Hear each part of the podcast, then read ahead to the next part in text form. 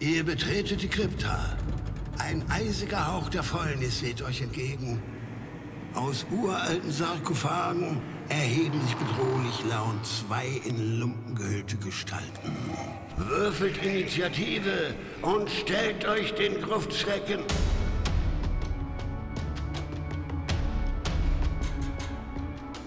Gruftschrecken, der deutschsprachige Oldschool-Rollenspiel-Podcast. Verstärkt durch Jasmin begeben sich die Gruftschrecken auf die Lendor-Inseln und wagen sich heute auf den Knochenhügel. Ob sie da wohl Verwandtschaft finden? Oder finden sie einfach nur heraus, dass auch TSR-Legenden nur mit Skeletten arbeiten? Immerhin ist der Gott des Spiels ihnen beim Wurf auf der Begegnungstabelle hold und sie treffen auf Todesbringer-Assassinen, Baseball-Babys und jede Menge Ratten. Willkommen zur heutigen Folge, bei der wir uns nicht zu zweit, sondern zu dritt auf dem Knochenhügel begegnen und uns mit einem Klassiker der AD&D Abenteuerreihe auseinandersetzen werden. Wir sind, wie gesagt, heute nicht nur zu zweit, also nicht nur Moritz und ich, sondern wir haben noch eine Gästin dabei, die sich aber gerne selber vorstellen darf. Hey, hi, ich bin Jasmin Neitzel. Normalerweise gar nicht so oldschool unterwegs, sondern man kennt mich wahrscheinlich eher aus Arbeit für das schwarze Auge oder Vampire, die Maskerade. Ja, ansonsten gewinne ich auch mal gegen Moritz bei Rollenspielquissen. Oh. genau. Und podcastmäßig kann man euch bei Nerd is Your Hobby hören. Ja, herzlich willkommen und schön, dass du dabei bist bei unserer ersten Jubiläumsfolge der großen 10. Wir freuen uns, dass du da bist und Moritz wird uns ein bisschen in die Abenteuerreihe einführen, über die wir heute sprechen werden. Ja, zuerst mal muss ich natürlich sagen, dass Jasmin uns spätestens mit der professionellen Dungeon-Folge von Nerd ist Your Hobby absolut überzeugt hat und wir gar nicht mehr um die Einladung herumkamen. Aber ja, wir beschäftigen uns mit dem ersten Teil der Lendor-Insel-Serie. Heißt Begegnung auf dem Knochenhügel. Ihr konntet es vielleicht schon raten, nachdem mein Co-Gruft Schrecken gesagt hat, dass wir uns auf dem Knochenhügel treffen. Es ist, wie er sagte, für AD und D1, für die Stufen 2 bis 4 und vom wunderbaren Len Lakowka. Und zwar ist es 1981 erschienen, aber geschrieben wurde es definitiv schon mindestens vier Jahre früher, 77, 78. Das gehört in eine Reihe. Vielleicht habt ihr das auch schon mitgekriegt. Wenn es die Lendor-Insel-Reihe ist, dann gehören da noch mehr dazu. Erschienen ist davon Teil 2 auf der Spur des Attentäters für die Stufen 2 bis 5, sogar auch auf Deutsch. Und wir haben im Vorgespräch schon drüber geredet, das war eigentlich so das Abenteuer, was hier bekannter war. Der Knochenhügel, der ist immer so ein bisschen in der zweiten Reihe gestanden. In Abenteuer 2 ist dann der Baron Grellus von Restenford, den ihr gleich kennenlernen werdet, leider tot. Und wir haben jetzt ein fast schon Sherlock Holmes-eskes Abenteuer bei L2 auf der Spur des Attentäters, wo wir schauen müssen, was ist passiert mit unfassbar vielen Wendungen, Machtgruppen und überhaupt. Also für Leute wie mich, die Dungeons mögen, ein äußerst schwaches Abenteuer, für alle anderen tatsächlich fast eine Art Höhepunkt der Reihe. Dann erschien 1999 Deep Dwarven Delve L3, Nummer 3 der Lendor-Inselreihe, für die Stufen 3 bis 6, auch von Len Lakowka, der die ganze Reihe geschrieben hat. Und das erschien in der Silver Anniversary Box. Und es wurde geschrieben 1979, ist also 20 Jahre nachdem es dann geschrieben wurde, endlich auch veröffentlicht worden. Überraschenderweise steckt Restonford in Problemen. Die Gegend um dieses wunderbare Schifferdörfchen kennen wir ja mittlerweile. Diesmal müssen wir dem Übel in einer Zwergenmine begegnen und es gibt ja natürlich nichts Besseres als Zwergenminen, um Probleme auszuschalten. Da müssen wir gar nicht drüber reden. Die Abenteuer L1 und L2 sind weithin bekannt. L3 kennen verrückte Sammler und Sammlerinnen, denn diese Silverbox ist relativ spät bei TSR, als sie eigentlich schon tot waren, erschienen. Aber es gibt noch ein viertes Abenteuer in dieser Reihe, was erschienen ist.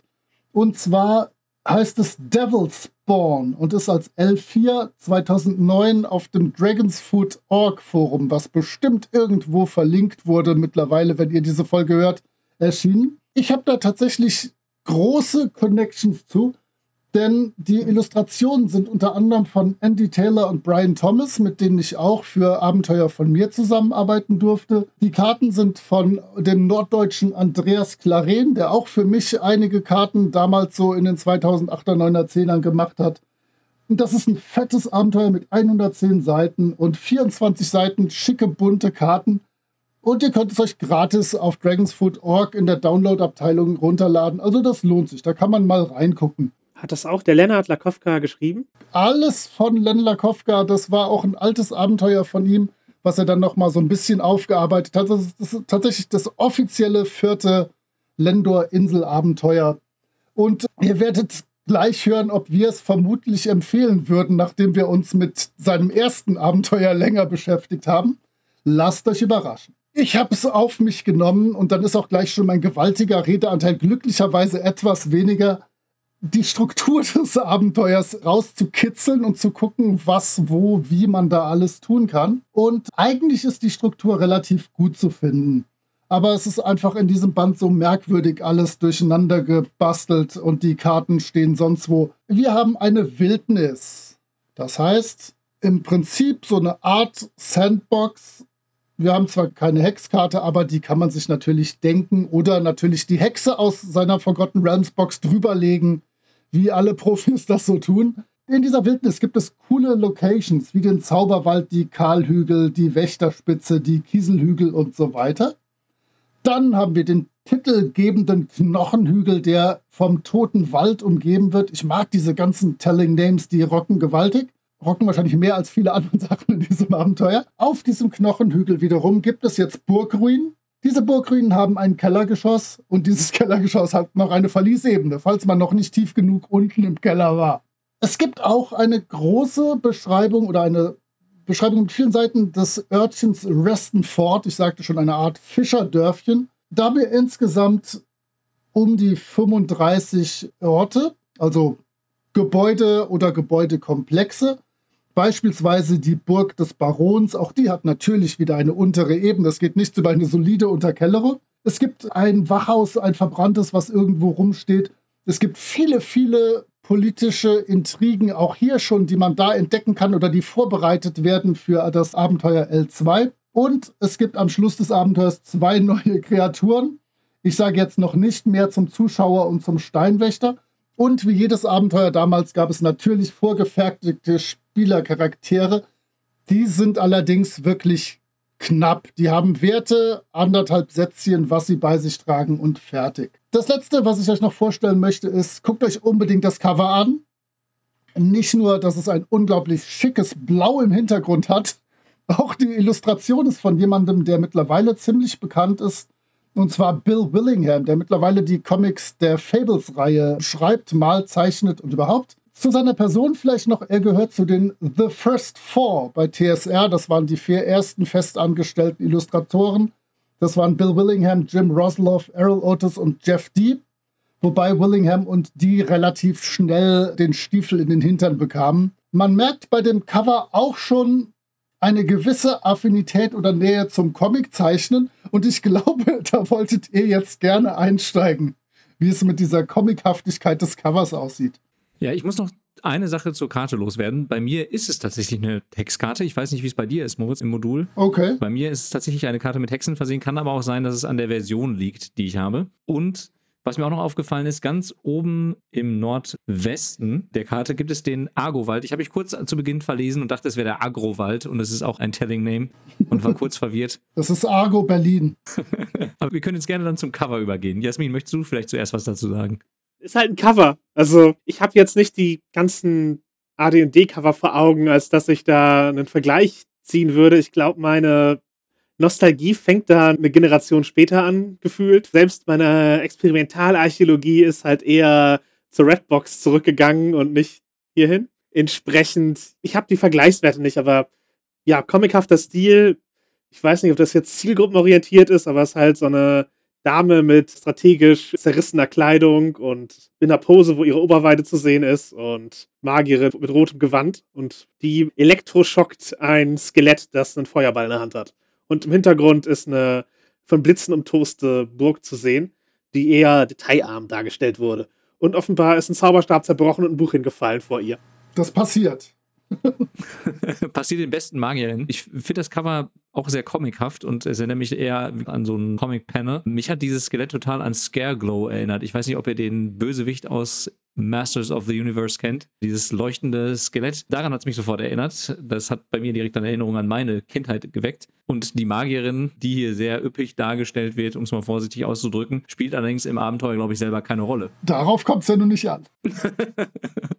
Ich glaube, das ist der Stand-in für die Spielenden. Es könnte aber tatsächlich auch vielleicht die Tochter des Barons sein. Aber da werden wir später drauf kommen. Witzigerweise hat mein Gehirn diese rote Dame immer ausgeblendet. Ich habe keine Ahnung warum. Also es wäre jetzt nicht so, dass ich irgendwelche Oberweitenprobleme hätte, aber mein Fokus war immer auf diesem unfassbar geilen, grünlich leuchtenden Skelett. Und ich fürchte, dass es ursprünglich auch gar kein Skelett ist, sondern dass dieser Zauberspruch das Ganze da skelettiert mit seinen Blitzen und so, weil man erkennt ja untenrum noch Füße und Beine und so. Also ich glaube, das ist ja kein Skelett. Aber natürlich kommen im Abenteuer eine Bazilliarde Skelette vor, deswegen wird das vermutlich der Fall sein.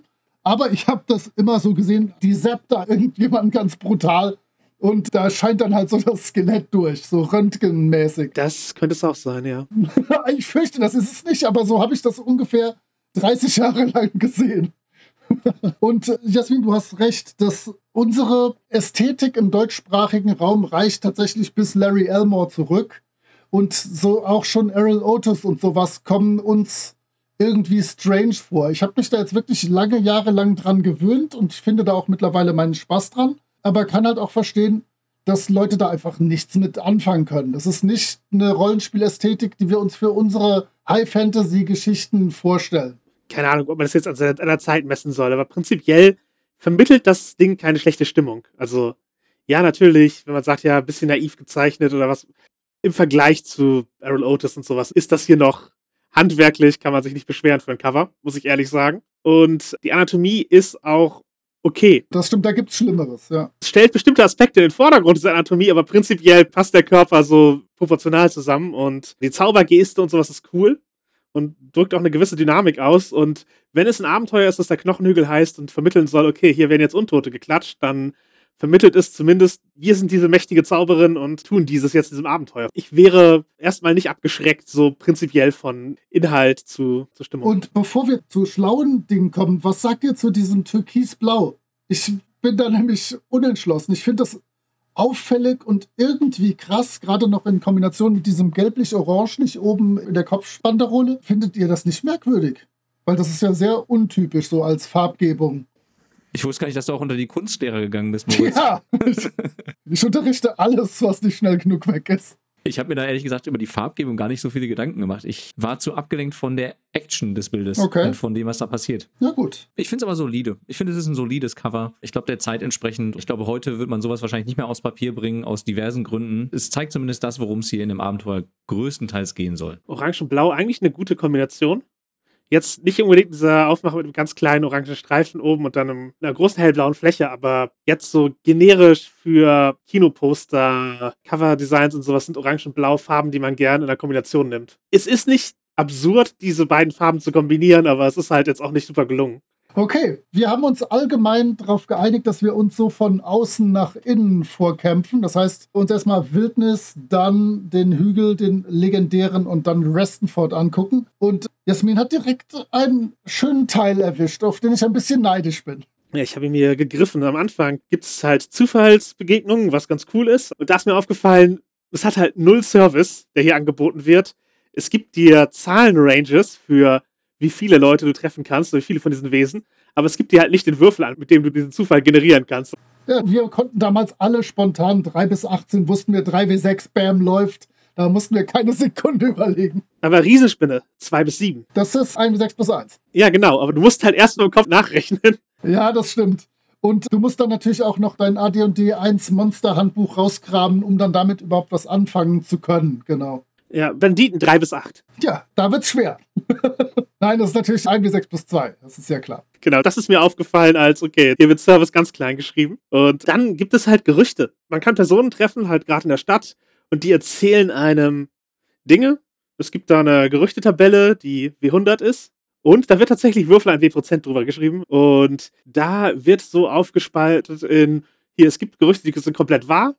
Die sind einfach normale Schrift gesetzt. Dann gibt es Gerüchte, die sind teilweise wahr. Die sind gewöhnliche Schrift. Und die Teile, die falschen sind kursiv und dann gibt es falsche Gerüchte. Und die sind komplett kursiv gesetzt. Also man erkennt das Ganze und finde ich äh, jetzt mal so tabellentechnologisch ist das ein guter Ansatz, wie man diesen Aspekt reinbringt und wie man eben Gerüchte zur Verfügung stellt. Es gibt auch eine Mechanik, wie man Gerüchte auswählen kann und wer wie viele Gerüchte weiß, das hängt unter anderem von der Stufe der NSC ab. Aber man kann auch einfach drauf würfeln. Man muss ja auch mal bemerken, dass inhaltlich diese Gerüchte jetzt nicht besonders überzeugend sind. Also wenn man sich zum Beispiel die 100 anguckt, die Kieselhügel sind ein absolut sicherer Ort, um außerhalb von Restenford zu übernachten. Also absolut sichere Dinge in der Wildnis, dass dieses Gerücht sowieso schon nicht stimmen kann, sollte den SpielerInnen ja auch klar sein. Mein Lieblingsgerücht ist allerdings Gerücht Nummer 12. Mindestens einer der Kleriker der Abtei ist ein wirklich böser Teufelsanbeter. Wirklich böse. Wirklich böse. Übrigens, nur der Teufelsanbeter ist kursiv. ja. Korrekt. Ja. Das heißt, einer von denen ist wirklich böse.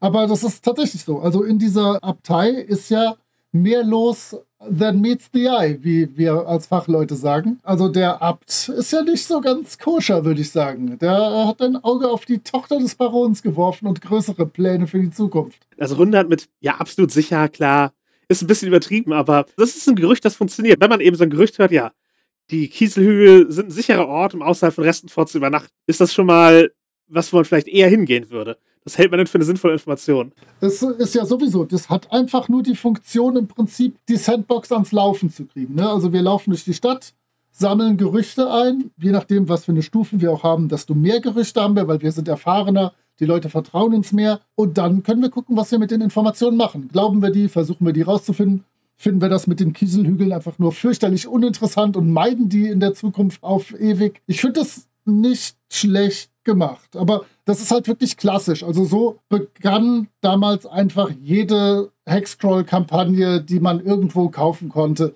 Und so habe ich das ja auch dann für Herr der Labyrinthe, das kleine Dörfchen Lahm. Auch da sind einfach Locations. Ich habe eine Gerüchtetabelle gemacht und dann wirft man die Charaktere da rein und schaut einfach, ob die da Lust haben, irgendeinen von diesen Haken zu schlucken und anzubeißen. Ist halt klassisch. Und um nochmal Werbung zu machen für Moritz Fanzine, den Ettin, da hättest du eigentlich Gerücht 99 auf jeden Fall aufgreifen müssen und darüber sprechen müssen, dass der Riese mit zwei Köpfen eine Rolle spielt. Absolut, das stimmt. Da habe ich drüber gelesen. Das ist ein Skandal. Das hätte mir nicht passieren dürfen. Also prinzipiell ist das eine gute Basis für eine Tabelle, wie, man, wie das aufgebaut ist. Sie nutzen dieses teilweise war halt sehr unpassend manchmal. Also ja, das mit den Kieselhügeln sind ein sicherer Ort, um außerhalb zu übernachten. Ja gut, die sind wahrscheinlich dann doch gefährlicher, als man erwarten würde, aber da nehme ich das mit einem Halb durchaus an. Aber es gibt halt auch sowas, die Knochenhügel werden von bösen Orks bewohnt. Seid vorsichtig. Und die Orks sind kursiv. Und das, ja, die Knochenhügel werden von Bösen bewohnt. Okay, das ist, das geht noch, aber manche Sachen sind einfach, ja, also wo halt dann sehr, sehr wenig Aussage bei ist. Das Problem ist, wir haben ja hier mindestens 66 Prozent Englischlehrer dabei. Und in Klassenarbeiten sind ganz oft bei den Reading Comprehensions sind dann Aussagen zu dem Text und dann right, wrong, not in the text anzukreuzen. Und spätestens über dieses Not in the Text kann man sich in ungefähr jedem dritten, vierten Fall sowieso streiten. Ich finde die auch teilweise hier die Gerüchte sehr unpräzise und sehr auslegungsbedürftig. Deswegen, ja, da kann man sehr gut drüber stolpern, definitiv. Ja, dann würde ich vorschlagen, dass wir die Gerüchte lieber hinter uns lassen und einen Schritt weiter nach vorne machen oder einen Schritt weiter in Richtung der Wildnis, um die ihr beide euch ja kümmern wollt. Genau, es gibt eine Wildnis. Eigentlich ist das der Kern des Ganzen. Im Grunde beschreibt es ja eher eine Gegend als einen Plot. Entsprechend ist es der Kern, wo man ihn dazu macht. Es gibt Material, um diese Wildnis relativ ausführlich zu bespielen, aber ja, sie weisen einen erstmal darauf hin, dass sie hier mit Ortsbezeichnungen und nicht mit Nummern arbeiten. Aber man sich ja schon relativ schnell daran gewöhnen wird, wie Orte heißen, weil es gibt auch gar nicht so viele auf der Karte. Also ein bisschen so ein vorsichtiges, okay, ihr könnt Sachen auch mit Namen und nicht nur mit Nummern zuordnen. Wir kennen ja sonst nur Dungeon-Räume. Und die sind immer 1, 2, 3, 4, 5. Und wenn da jetzt nicht 1, 2, 3, 4, 5 steht, gucken wir Leute erstmal komisch. Auf jeden Fall. Genau, genau. Deswegen, also bei mir ist die Karte auch mit dem Hex unterlegt, aber die Hexfelder sind nicht zugeordnet. Das ist, ähm, also im Grunde kein Hexcrawl, sondern eher ein Point-Crawl, weil man kriegt Orte vermittelt, die man besuchen kann, entweder durch Gerüchte oder einfach, indem man sich umguckt oder umhört und dann kann man zu diesen Orten hingehen. Und ja, natürlich gibt es generell die Regeln für Wildnisreisen, aber ja, es ist eher so, wo, wo übernachten wir? Und dann geht man halt zu einem der Übernachtungsorte oder wo erkunde ich? Und dann geht man zu einem der Orte, die erkundet werden können. Der namensgebende Knochenhügel natürlich einer davon, aber es gibt auch noch ein paar andere. Also von diesen ganzen Orten werden aber auch einige natürlich en masse abgefrühstückt. Also zum Beispiel sowas wie die Übernachtung. Die gibt es halt auf einen Schwung. So. Also es gibt halt Orte, die gut zum Campieren sind. Es gibt Orte, wo Hyänenmenschen, also ich gehe davon aus, dass das dann Gnolle sein werden. Im heutigen D&D-Sprech und genau, da gibt es sowas wie Kieselhügel, Dreispitze, Kellmannwald, Frühlingslichtung.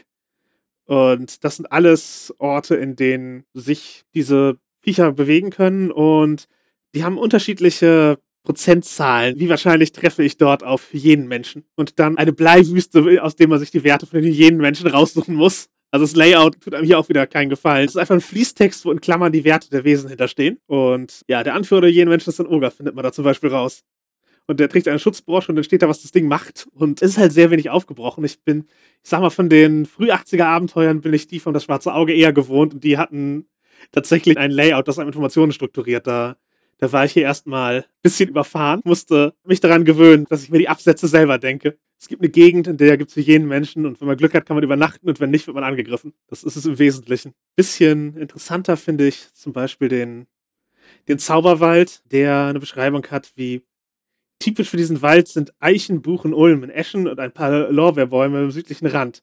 Die Flora ist üppig. Die Pfade sehen aus, als wären sie natürlich imstanden.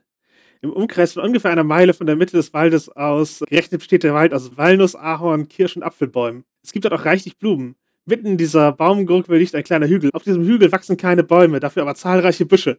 Im Frühling und im Herbst tragen diese Büsche kleine, blassgrüne Blüten im Sommer und Winter dunkelgrüne Beeren. Und dann steht da, was die Beeren machen. Aber halt so diese, diese Naturbeschreibung in der, in der Tiefe und für die Jahreszeiten hat mich äh, erst mal mitgenommen. Aber immerhin schreiben sie einem nicht vor, welche Jahreszeit man zu spielen hat. Aber das ist tatsächlich ja der Versuch, Welt zu simulieren. Ne? Genau. Sie versuchen das so zu beschreiben, dass du das immer und überall leiten kannst. Und du hast jetzt den nächsten Teil, würdest du die Bewohner auch noch vorlesen? Weil da ist es nicht so jetzt so, und in diesem Zauberwald befinden sich jetzt Dryaden, Schlag mich tot und grüne Drachen, sondern da steht erstmal alles vom Eichhörnchen bis zur Spottdrossel, was da an stinknormalen Viechern so rumfleucht. In der Wetterbeschreibung, die sie auch haben, mit Gradangaben, geben sie aber auch, dass es in einem Teil des Waldes ungewöhnlich warm ist die ganze Zeit. Also wirklich, die versuchen bis ins Detail teilweise Welt zu simulieren vergessen dabei aber irgendwie das Ganze noch ein bisschen spannender zu machen. Obwohl, du hast dir den Zauberwald ja genau angeguckt, da kommen ja schon noch Dinge vor, die über die Drossel und das Eichhörnchen und die Wachtel hinausgehen. Ja, ja, genau, es gibt Kleriker. Die Kirche des großen Spiels. Und ja, da gibt es eine Kirche, die wie ein halbiertes Ei aussieht. Ein Durchmesser von 60 Ellen, ist 40 Ellen hoch. Ich weiß auch gar nicht, was für ein Ellenmaß hier verwendet wird. Das sind die klassischen 30 Zentimeter. Du konntest damals genauso gut Fuß sagen, das hat nicht gestört. Chance einer Begegnung. Die Charakter sicht mit hundertprozentiger Wahrscheinlichkeit Vögel und andere Tiere. Ja. ja, aber mit 40-prozentiger Wahrscheinlichkeit nähern sich ein paar Tiere, auch Füchse, Falken und Waschbären der Gruppe und betteln um Nahrung. Und ja, die Tiere warnen die Hohepriester, sobald jemand den Wald betritt. Also ist das Ding, es wirkt erstmal halt von der Beschreibung, ich sag mal, ja, einfach so ein ja, simulationistische Weltbeschreibung. Wir möchten genug Material geben, als dass man alle Erfahrungen abdecken kann und im Zweifel weiß, welches Holz man schnitzt am, am Lagerfeuer. Also das ist halt klar. Aber sie nutzen das Ganze eben, um Hinweise zu geben, dass der Wald nicht ganz normal oder ganz, ganz, ganz harmlos ist. Halt zum einen dieses, was nur im Winter auffällt, aber dass hier kein Schnee fällt und es 15 Grad warm ist, das ist halt ein Hinweis. Aber eben auch, dass die Tiere scheinbar gar keine Angst vor Menschen haben und da ganz zutraulich auf die Spielercharakter zukommen. Das ist ja eigentlich auch sozusagen Environmental Storytelling, was im Hintergrund daherkommt, aber später eben auffällt, wenn sie diese Kleriker finden, die da Beeren pflücken und dergleichen und Rituale abhalten. Also der Tagesablauf dieser Kleriker und ihrer Kirche ist übrigens auch komplett da drin beschrieben. Also egal, wenn man ankommt, man weiß, was los ist. Und äh, ja, sie leben in einem eiförmigen Gebäude, das sechs Fenster aus Einwegglasstahl hat. Also ein bisschen Science-Fiction-Elemente. Und ganz ehrlich, bevor du weiter noch was zu denen sagst, ich überlege die ganze Zeit, ob es da nicht ohnehin schon Druiden bei AD&D gab, weil das sind alles so Naturkleriker mit Lederrüstung. Also wenn das nicht verdammte Druiden sind, dann weiß ich es jetzt auch nicht. Ich bin mir gar nicht sicher, aber ich glaube, es werden Druiden auch erwähnt am Anfang irgendwo. Aber ja, ich glaube das auch. Aber das Interessante ist ja, deren Tagesablauf entspricht natürlich nicht eigentlich dem, was man von Druiden erwarten würde. Denn sie spielen vor allen Dingen den ganzen Tag Glücksspiel und involvieren auch gerne die Charaktere in dieses Glücksspiel was man dann auch durch Würfel, also durch ein einfaches Würfeln eines 400-Würfel regeln kann, um zu gucken, wer die höhere Zahl würfelt. Und dann gibt es durchaus auch was zu gewinnen. Und ich finde es halt interessant, dass die die Kleriker wirklich die Charaktere sofort an die Tische setzen und sagen, los geht's, jetzt wird's gezockt. Komme was wolle, egal aus welcher Situation ihr gerade kommt, jetzt setzt euch direkt an die Spieltische und los geht's. Wenn du den Text über den Zauberwald so gut gelesen hast, hast du gefunden, dass wo ich kichern musste wie ein Schulmädchen, wie die Kleriker die ausgezeichneten Informationen über den Knochenhügel liefern können. Das ist super. Die Kleriker können ausgezeichnete Informationen über den Knochenhügel liefern und die Gruppe warnen. Sie glauben, dass es dort Untote gibt, wissen aber weder Art noch Zahl. Ja, jetzt kann ich mit denen zocken und dann kriege ich diese brutal knallharten Top-Informationen zum Knochenhügel. Huh. Ja, ich meine, der Knochenhügel, das ist jetzt überraschend, dass da Untote unterwegs sind. Dafür muss ich echt einiges riskieren, um diese brandheißen, ausgezeichneten Informationen zu erhalten. Ich finde den Titel Hilfspfarrer auch schön, den viele ja, von denen haben. Ja, das ist bestimmt Curate oder sowas. Und es gibt weibliche Hilfsfahrerinnen. Das muss man dieser verrückten Kirche zugute halten, auf jeden Fall. Der Hohepriester tatsächlich ist zehnte Stufe. Den würde ich jetzt nicht versuchen zu verprügeln. Seine Gesinnung ist auch, also die des ganzen Kultes da ist chaotisch neutral. Das heißt, so den Tieren der Natur zugewandt, aber schon auf ihre eigenen Regeln bedacht. Das ist ein interessanter Laden, mit dem ich als Gruppe tatsächlich interagieren würde, auch wenn die mich sofort an Spieltische setzen. Das ist auch die Kirche, die in dem Restonford-Ort drin ist. Also es ist halt auch nicht nur so ein isolierter Kult, der da in seinem Wald sitzt, sondern es ist eine Religion, die da in der Gegend scheinbar vertreten ist. Die, die Kirche des großen Spiels. Aha. Gehört übrigens offiziell zu Greyhawk, das Abenteuer. Es wird zu Beginn geschrieben, ihr könnt es in eurer Greyhawk-Kampagne verwenden, aber es passt auch in jede andere. Und ja, es ist so die typische Grenzlandregion, wo dann direkt um die Ecke die nächste Orkbande wartet, wie sich das gehört.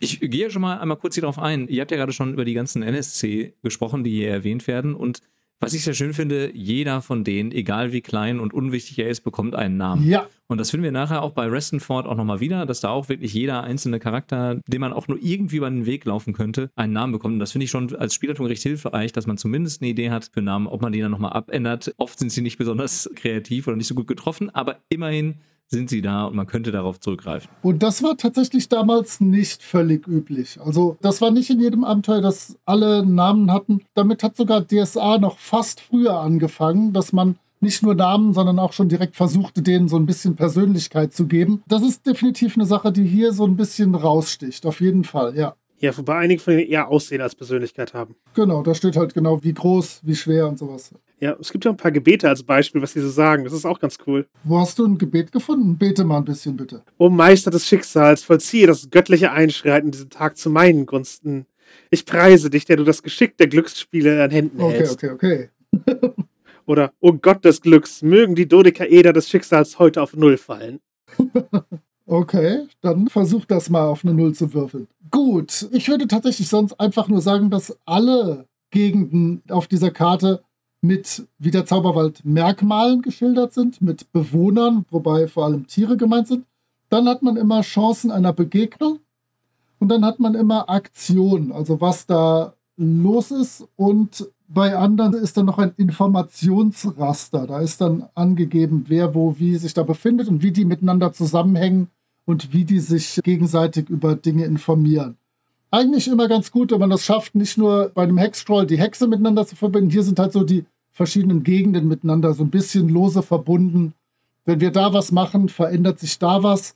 Nicht perfekt durchdacht immer, aber es ist da. Also da hat sich jemand Gedanken gemacht. Das finde ich schon mal immer sehr schön.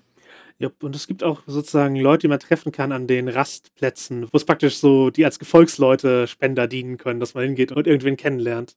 Genau, richtig. Denn das ist eine Sache, die heutzutage viel zu wenig auch im Oldschool-Bereich benutzt wird. Wir hatten damals immer Leute, die uns Fackeln getragen haben und so oder zweieinhalb Hunde, Schafe und Hühner, die vor uns in den Dungeon getrieben wurden. Und hier gibt es einfach diese Orte, wo dann schon festgelegt ist, da lungern die rum und auf die könnt ihr treffen. Die würden mitkommen, die haben das vor. Hm, nicht schlecht gemacht. Sollen wir zum Knochenhügel kommen oder hast du noch was? Es gibt da einen Todesbringer-Assassinen. Oh, den wollte ich auch gerade erwähnen. Dankeschön. Der ist ganz geil. Der hat einen Ring, der seine Gesinnung verbirgt und er, er benutzt halt sehr viele Spielbegriffe für sich. Also, Wolzefar ist rechtschaffend böse, bezeichnet sich selbst aber als rechtschaffend neutral, oder? Beachten Sie bitte, dass er die Fähigkeiten eines Diebes der ersten Stufe besitzt, sich selbst aber als Dieb der zweiten Stufe bezeichnet. das finde find ich gut, prinzipiell. Ich weiß halt nicht, ob sie davon ausgeht, dass so die NSC sich mit Guten Tag, ich bin der Dieb der zweiten Stufe vorstellen. Vielleicht schon. Es gibt ja im Oldschool-Bereich auch die Titel, über die Moritz ja vor kurzem auch einen Artikel geschrieben hat. Genau. Das heißt, man könnte ja schon darauf zurückgreifen und dann sich vielleicht als Todesbringer-Assassinen vorstellen, wenn man das denn unbedingt möchte. Ich fand auch ganz schön bei diesem NSC, dass hier formuliert wird, dass es sehr unwahrscheinlich ist, dass er sie ermorden wird. Aber eine gewisse Wahrscheinlichkeit ist doch noch da. Wenn sie ihn ärgern, dann sticht er sie einfach im Schlaf ab. Aber wenn sie ihn retten, dann ist er rechtschaffend genug, als dass er ihnen dankbar ist. So. Okay, ab auf den Knochenhügel. Ja, wir gehen auf den Knochenhügel. Wir gehen hinauf zu dem Ort, der der Namensgeber dieses Abenteuers ist. Es ist ein Hügel, der 1400 Ellen hoch ist. Wer vorhin aufgepasst hat, kann das schnell im Kopf ausrechnen. Und was vor allen Dingen auffällt, ist, dass je höher man auf diesen Hügel steigt, desto weniger Vegetation läuft man über den Weg. Also es zeichnet sich schon auch rein durch die Pflanzen ab, dass hier eine gefährliche Gegend ist betreten wird. Was ich eigentlich ganz schön finde, denn wir hatten ja mal darüber gesprochen, dass Tödlichkeit auf jeden Fall auch immer irgendwie kommuniziert werden sollte in OSA-Abenteuern oder auch generell in Abenteuern, damit man weiß, worauf man sich hier einlässt. Und das ist hier einigermaßen klar. Ich versuche mal so ein bisschen das Ganze zusammenzufassen und die Highlights dieses Gebietes herauszustellen. Ihr könnt natürlich gerne einhaken und mich gerne unterstützen oder auch kommentieren. Dieser Knochenhügel besteht zum einen aus einer Turmruine, in der sich ein böser Magier und seine Grottenschratbande eingenistet hat. Da es ja auch sehr simulationistisch ist, ist es nicht so, dass sich so die Grottenschratbande eingenistet hat, sondern auch Grottenschratkinder, denen man über den Weg laufen kann, was mich direkt an das berühmte DSA-Abenteuer und die Ork-Familie erinnert hat. Es gibt ein paar besondere Wesen, die man hier treffen kann auf diesem Knochenhügel, besondere Untote. Ich dachte mir erst, oh cool, es gibt Wesen wie den Zombie, den Skelter oder die Ghoul-Blutbestie. Und dachte mir, das sind bestimmt richtig kreative Monster, die hier entworfen wurden. Leider wurde ich ein bisschen enttäuscht. Bei dem Zombie handelt es sich im Prinzip nur um einen untoten Zauberer, genauso bei dem Skelter die halt ein bisschen zaubern können und gegen ein paar Dinge immun sind. Ansonsten sind sie nicht besonders herausstechend. Die Ghoul-Blutbestie kann die Charaktere lähmen und bei Erfolg automatisch ein bis sechs Schadenspunkte verursachen durch das Blutsaugen. Aber auch dieses Wesen hat mich jetzt nicht besonders überrascht oder mir gezeigt, dass hier besonders kreative Monstererschaffungsprozesse vonstatten gegangen sind. Ich weiß nicht, wie habt ihr diese Monster wahrgenommen? Der Versuch natürlich von den Standardmonstern ein bisschen wegzugehen, aber dann halt etwas underwhelming, wie du schon gesagt hast das ist so ein Klassiker in der roten Box von Mensa, wird dann gesagt, machen Sie doch mal statt eines Skeletts ein Skelett mit einem glühenden Finger, das es wie ein magisches Geschoss abschießen kann. Ja, auf ungefähr diesem Niveau befindet sich das. Fast sogar noch uncooler, wenn man ehrlich ist. Also da ginge mehr, aber es ist halt einfach der Versuch, nicht nur 400 Skelette zu haben. Das ist ja zu loben. Genau, es wäre kreativer gegangen. Es vermittelt jetzt nicht so die, die Special-Stimmung oder sowas. Mir ist halt aufgefallen, dass das bei den Werten die hier sogar tatsächlich separat gesetzt sind. Ähm, das muss ich jetzt, glaube ich, schon loben. Steht da bei den Trefferpunkten einfach hier Skelette 12, TP 8888 66666 55555, anstatt einfach den Bereich anzugeben oder halt einen Wert, den alle haben, sondern es wird halt mehrmals aufgeführt. Ja, das ist halt die Simulation. Es gibt natürlich Skelette, die mehr aushalten und Skelette, die weniger aushalten. Also ich habe, wie gesagt, die als Kind oder Jugendlicher immer dann mit Bleistift sanft im Abenteuer durchgestrichen und dann konnte ich genau mithalten, welche Skelette weg waren. Dann konnte ich natürlich auch fragen, greifst du jetzt das Skelett an, was ein bisschen größer und kräftiger aussieht? Oder das kleine Schmächtige, was sich im Hintergrund hält. Jetzt habe ich schon Mitleid mit dem kleinen Skelett. Ja, richtig, das hätte ich schon nicht angegriffen. Es hat schon tatsächlich einen Mehrwert, aber ja, man hätte das irgendwie noch ein bisschen schöner darstellen können, dass es im Spiel sinnvoller ist. Es gibt auch Abenteuer, die hat man auf der letzten Seite dann Raum 7 oder Bereich 7, Skelett 1 und dann waren da halt fünf runde Kreise dahinter, dann konnte man die so abstreichen, dass man das auf einen Blick hatte. Das ist halt hier die Sparversion davon wieder halt kein Service, das Layout schenkt einem nichts. Ja, also du bist hier nicht aus Spaß. Also. also, wir bleiben mal beim Spaß oder bei dem wenigen Spaß. Ich finde die restlichen Räume, die jetzt da dargestellt werden von der Turmruine, auch nicht besonders interessant oder jetzt irgendwie besonders herausstechend. Das Einzige, was mir nochmal aufgefallen ist, dass man generell in dem Abenteuer sehr, sehr viele magische Gegenstände finden kann. Also an jeder Ecke, gefühlt jeder NSC hat irgendwas Tolles dabei. Zum Beispiel auch in einem Wachturm dieser Turmruine kann man ein Valhalla-Horn einem Grottenschrat abnehmen. Das heißt also, an fast jeder Ecke bekommt man irgendwie neues Equipment dazu. Interessanter dahingegen hingegen ist tatsächlich Telvas Werkstatt, also die Werkstatt des Magiers, der dort interessante Tränke zusammengemischt hat, die die Charaktere trinken können. Zum Beispiel einen Heiltrank, der einen Charakter ein bisschen schrumpfen lässt. Ein Trank der Selbstverwandlung und Vampirkontrolle. Das könnte ziemlich interessant und cool sein. Man verspürt dann so ein angenehmes Gefühl, wenn man relativ wenig trinkt. Wenn man zu viel davon trinkt, wird man aggressiv und will irgendetwas tun. Und das Problematische dabei ist, dass er oder sie, also der Charakter, sich dann in das nächste lebende Ding verwandelt, das er oder sie erwähnt. Und das könnte natürlich durchaus interessant sein und natürlich auch zu der Diskussion führen, was sind eigentlich lebende Dinge. Es gibt noch einen Trank der Gasförmigkeit und Unsichtbarkeit, also man wird gasförmig und unsichtbar. Die Unsichtbarkeit lässt zuerst nach. Und dann gibt es noch einen Langlebigkeitstrank, der mit einem Geschwindigkeitstrank kombiniert wurde. Das heißt, man wird jünger und redet plötzlich wie ein Wasserfall. Das heißt, hier gibt es diverse gefährliche oder weniger gefährliche Mischgetränke, denen die Charaktere sich widmen können. Und dazu, wenn man dann noch den Magier besiegen sollte oder ihn aus dem Weg schaffen sollte, ein Zauberbuch mit einer sehr ordentlichen Anzahl an Zaubern bis zum vierten Grad. Also durchaus interessant. Ich muss noch mal zu dem super Spezialheiltrank zurück, denn das ist ein extra Heiltrank mit einem Verkleinerungstrank gemischt. Und jetzt ist das nicht einfach so, du wirst dann kleiner, dein Charakter, sondern wenn ein Charakter den Trank probiert, bemerkt er den Heileffekt, schrumpft aber nur so leicht, dass er diese Nebenwirkung nur zu 30% bemerkt. Die Chance, dass ein anderes Mitglied der Gruppe den Schrumpfungsprozess wahrnimmt, liegt bei 15%. Das heißt, hier gibt es sogar noch eine Regel, wie genau sich das mit dem Wahrnehmen der Schrumpfung verhält. Der Len Lakowka hat scheinbar wirklich irgendwie so ein Fäbel oder Fetisch dafür, merkwürdige Dinge vom Standard wegzugehen. Manchmal geht er da sehr weit von weg, hier mit diesen eigenartigen Tränken. Und bei den Monstern bleibt er halt relativ nah dran.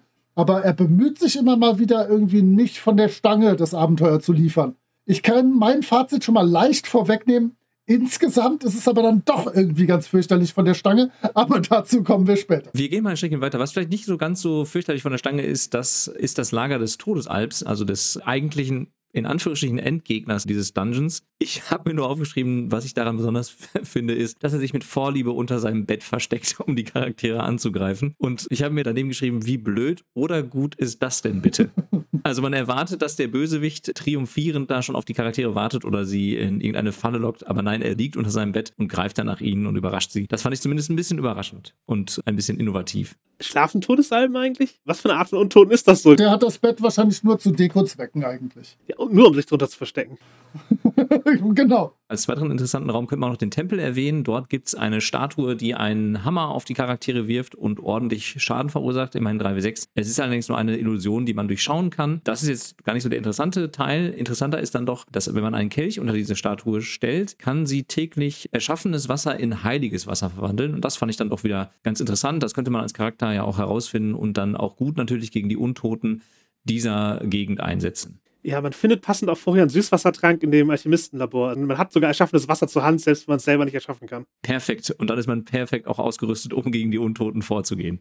Da hat jemand mitgedacht.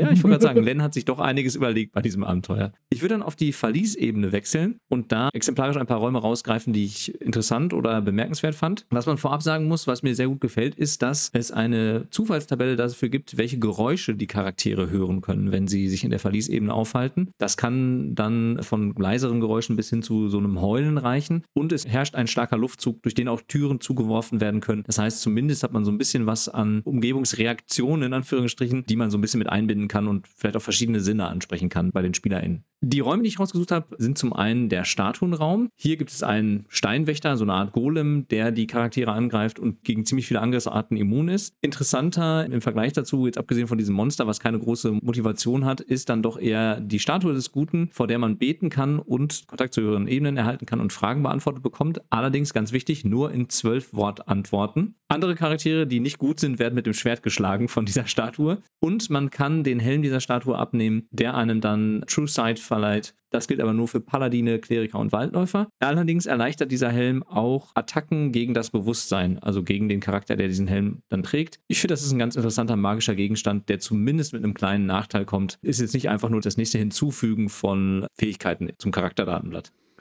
Ja, oder man kann einfach einen Stein rausbrechen aus dem Helm, wie kaputt machen und für 3000 Goldmünzen verkaufen. Oder das. Das wäre meine Variante. Ich dachte nur, dass man vielleicht ein bisschen filigraner vorgeht und nicht so brutal und brachial. Übrigens, damit man noch die Gefährlichkeit hier einschätzen kann, dieser Schwerthieb, den man kriegt, wenn man nicht vernünftig die Frage stellt, macht 2 bis 40 Punkte Schaden, also 2 wie 20. Und das Abenteuer, wie gesagt, Stufe 2 bis 4. Das heißt, mein Magier beispielsweise hätte allermaximalst 4 mal 4 16 Trefferpunkte Das heißt, das ist eine tödliche Angelegenheit. Alleine einer dieser lustigen Schwerthiebe, wenn ich den Chef vom Quickie Mart nicht vernünftig frage, also echt krass, schon heftig. Heftig wird es auch im Spiegelraum, denn dort gibt es einen Spiegel des Gegensatzes, der die Charaktere in den Spiegel hineinsaugt, in diese Spiegelebene, sie dupliziert und dann müssen die Charaktere gegen ihre Spiegelbilder kämpfen und sie müssen die besiegen, denn wenn sie es nicht schaffen, sind sie eigentlich schon dem Tode geweiht. Man kann sich selbst mit mächtiger Magie nicht aus diesem Spiegel befreien tote Charaktere können aus dem Spiegel geboren werden, aber nur dann, wenn ein anderer Charakter in den Spiegel hineingeht, um sie wieder herauszuholen und sie dann wieder zu beleben. Wenn der Spiegel zerbricht, solange die Charaktere darin sind, sind alle tot. Und die Charaktere bekommen allerdings auch Erfahrungspunkte dafür, dass sie sich selbst besiegt haben. Das wird ausdrücklich erwähnt. Ich finde, das ist eigentlich eine ganz nette Idee. Ich meine, gut, diesen Trope hat man ja auch schon öfter mal gesehen in diversen Abenteuern, ist ja jetzt nichts besonders Neues. Ich hätte es zum Beispiel interessant gefunden, wenn man nicht weiß, ob das Spiegelbild, also das Duplikat oder der Charakter wieder aus diesem Spiegel herauskommt. Damit man zumindest noch so ein rollenspielerisches Element hätte und die Charaktere dann so ein bisschen vielleicht Paranoia entwickeln, ob sie denn wirklich mit dem richtigen oder der richtigen unterwegs sind oder nur mit dem geklonten oder gespiegelten Charakter. Wobei die Paranoia können sie ja trotzdem haben. Also da wäre mein Charakter sich nicht sicher. Ich würde da immer zu irgendwelche Kontrollfragen stellen, wie der erste Hamster hieß oder so. um zu schauen, ob ich auch die richtige Person erwischt habe. Der, der, Trick ist, die Händigkeit zu überprüfen. Oh, sehr gut. Auf die Idee wäre keiner meiner Charaktere jemals gekommen. Gut, ich würde dann nochmal einen weiteren Raum erwähnen, und zwar den Zuschauerraum. Ich bin mir nicht ganz sicher, ob es sich hier wieder um einen Übersetzungsfehler handelt. Ich werde gleich noch auf einen besonderen Übersetzungsfehler eingehen, aber es handelt sich hierbei nicht um einen Raum mit Zuschauern, was ich erst dachte im Sinne von, da stehen Leute rum und schauen irgendwie zu und gucken sich an, wie die Charaktere sich durch das Dungeon kämpfen, Nein, es handelt sich um eine Betrachtervariante, nämlich den Zuschauer oder die Zuschauer, die im Gegensatz zu den Betrachtern nur vier Stielaugen haben und ein bisschen kleiner sind. Und einer dieser Zuschauer ist nur so groß wie ein Baseball. Das ist nämlich das Kind dieser Zuschauerfamilie. Oh. Sie können mit dem Zentralauge wie auch Betrachter Zaubersprüche reflektieren oder so eine antimagische Sphäre haben sie dann mit dabei. Die beiden Angriffsaugen können Lähmung und schwere Wunden verursachen. Das dritte Auge ist halt ein Auge, das den Zauber Suggestion wirken kann und eigentlich die Charaktere dazu bewegen will, sie doch einfach nur in Ruhe zu lassen. Und das vierte Auge kann Nahrung und Wasser erschaffen. Und zur Not können sich diese Wesen auch noch wegteleportieren. Das heißt, sie sind gar nicht unbedingt darauf aus, die Charaktere zu töten und sind auch nicht grundsätzlich böse oder aggressiv, denn sie sind eigentlich nur dazu da, einen besonderen Schatz zu beschützen, der Schatz ist hier übersetzt als das Lexikon der vorteilhaften Verschwörung. Und ich habe lange gebraucht, um herauszufinden, worum es sich eigentlich dabei handelt. Und im Englischen ist es das Librum of Gainful Conjuration. Das heißt, die Übersetzung ist ein bisschen hinderlich und führt auch in die falsche Richtung. Also es ist ein Buch, mit dem ein neutraler Charakter bis zur Mitte der nächsthöheren Stufe aufsteigen kann. Also ein durchaus mächtiger magischer Gegenstand, den man sicherlich gerne hätte, aber der wurde hier fürchterlich übersetzt. Und ich konnte nicht rausfinden, wer der oder die Übersetzerin war. Da hätte ich gerne mal nachgefragt, wie man darauf gekommen ist, auf diese Übersetzung. Ich habe ja Uwe Körner im Verdacht. Aber ich kann ja mal den Werner Fuchs demnächst bei den Orkenspaltern fragen. Vielleicht hat er da noch eine Erinnerung dran. Aber ich finde an diesen Zuschauern besonders schön, dass die nur dieses Lexikon bewachen. Die haben irgendwie nur den Job bewacht, das Lexikon, bewacht das Lexikon. Da sind doch jede Menge Schätze, inklusive Langschwert plus eins, das Profase eine Runde lang Magie entdecken kann. Da ist jede Menge Kohle drin, da sind Schriftrollen drin und die können sich freundliche Charaktere, ich mache Airquotes, einfach mitnehmen. Das stört die Zuschauer und Zuschauerin und das Baseball-Baby nicht. Ah, Baseball-Baby, das finde ich super. Den Begriff merke ich mir. ja, man kann es aber nicht adoptieren. Nein. Wenn die Eltern weg sind, haut das einfach ab. Ja, das ist sehr schade. Das wäre natürlich auch noch eine coole Sache, dass man dieses Wesen dann noch mitnimmt als Begleiter. Das finde ich ja auch ziemlich cool. Oh, und dann wächst das und dann baut man eine Beziehung. Oh mein Gott, wie schön. Ich sage immer, das hätten wir damals nicht gemacht. Wir hätten da unseren Baseballschläger ausgepackt und geguckt, was man mit einem kleinen, runden, schwebenden Ding macht, was die Größe eines Baseballs hat. Aber Simultanismus ist ja auch, sich Unmengen Tiere mitzunehmen und äh, durchzufüttern und sich dann Gedanken zu machen, wie die ernährt werden. Wäre jetzt zum Beispiel eine Idee, aber Moritz, ich bin froh, dass du inzwischen ein bisschen Empathie entwickelt hast, auch für Nicht-Spielercharaktere oder Monster. Auch für kleine, runde, schwebende Dinger. Okay, es gibt noch so ein paar weitere Zimmer, die vielleicht noch ganz interessant wären. Ich kürze das jetzt aber ein bisschen ab. Es gibt schon durchaus ein paar Elemente in diesem Dungeon, die ich interessant finde, die man gut als Spielleitung auch aufgreifen könnte, wo es auch Spaß macht, dass die SpielerInnen damit interagieren und vielleicht auch ein paar Dinge entdecken und ausprobieren. Das sehe ich schon in diesem Dungeon. Also von daher gefällt es mir gar nicht so schlecht. Gut, dann reisen wir doch weiter nach Restonford, wo ich euch ein paar grobe Sachen zur Übersicht erzählen möchte und dann auf zwei genauere Locations ein bisschen eingehen. Und zwar gefällt mir die erste Seite oder erste Dreiviertelseite zu Restonford ausgezeichnet. Da ist nämlich eine Tabelle mit allen Gebäuden, die sind natürlich jetzt durchnummeriert, damit wir damit klarkommen alle. Mit allen Gebäuden, aus welchem Material sie bestehen, also massiver Stein, Holz, Stein, was auch immer. Dann, welchen Zweck haben sie? Und wie viele Leute oder ja noch, das sind alles Leute, ne, da ist noch ein Gnome. Also wie viele Wesen leben da drin? So als einmal große Überblick. Witzigerweise bin ich sicher, dass ich damals einige Gruppen geleitet hätte, die diese Liste nur als Abhakliste benutzt hätten, um alles kurz und klein zu schlagen. Aber wir waren ja noch jung und brauchten das Geld. Aber diese große Übersicht ist echt sinnvoll. Beim Schildern der Stadt, dann kann man wirklich die Karte geben und die Gruppe da reinschicken und dann sehen sie da dieses etwas erhöhte Steingebäude oder am Hügel dieses kleine Holzlädchen oder diese Steinwerkstatt. Und es gibt natürlich sämtliche Dinge, die da benötigt werden. Es gibt einen Pfeilfiederer, auch da bin ich sicher, dass man das geschmeidiger übersetzen kann. Es gibt einen Steinmetz, es gibt einen Laden für Wein und Ale, es gibt eine Distille, es gibt einen Waffenschmied, einen Ledermacher, einen Zimmermann und so weiter. Also alles, was so benötigt wird. Natürlich hat man die Garnison oder Burg, auf die ich gleich ein bisschen eingehen werde. Es gibt mehrere Tavernen. Es gibt Falkos Taverne, die hat sogar ihre eigene Karte, findet man dann irgendwo raus, auch wenn das im Text nicht unbedingt steht. Es gibt das Gasthaus zum sterbenden Minotaurus, es gibt die Taverne zum Westwind, es gibt einen Köderladen, das ist großartig. Und es gibt schlussendlich das Haus des Druiden, auch noch eine sehr interessante Person. Und wir haben eben schon über den Abt gesprochen, der nicht so ganz koscher ist.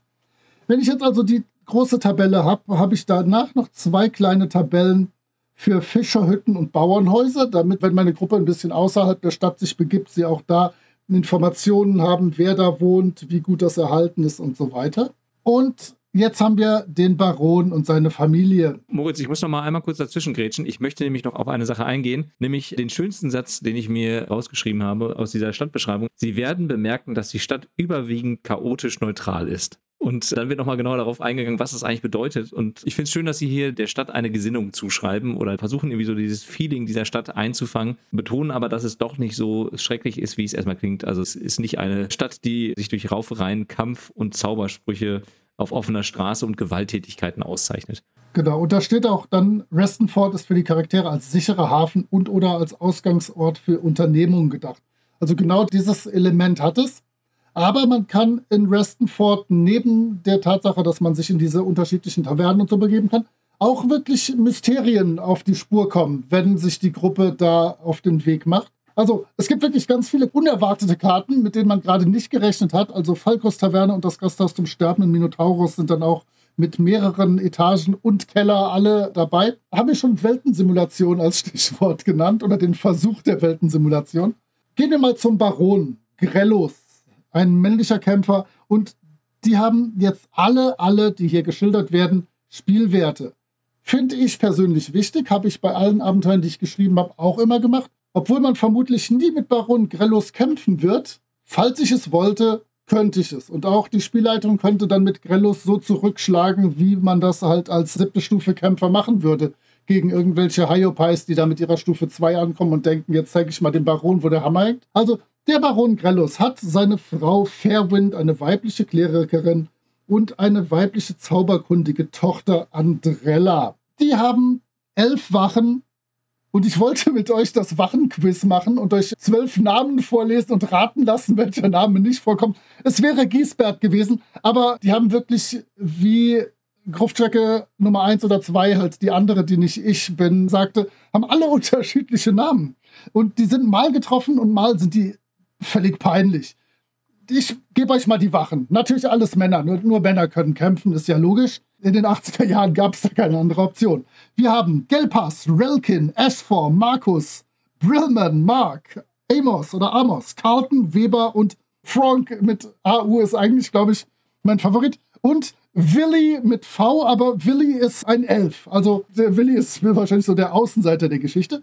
Und es geht so weiter. Die haben dann noch elf Dienerinnen und Diener, die auch alle Namen haben aber bei denen die Werte sind alle relativ schnell durch. Die haben nämlich alle Rüstungsklasse 10, Stufe 0, Trefferpunkte 4 oder 3, 2, 1. und sind fast alle rechtschaffen neutral. Nur Marie ist neutral. Da gibt es jetzt auch drei Frauen, wovon zwei für die Küche, eine für die Stelle zuständig ist. Also wir nähern uns da einer nicht ganz männlichen Gesellschaft an.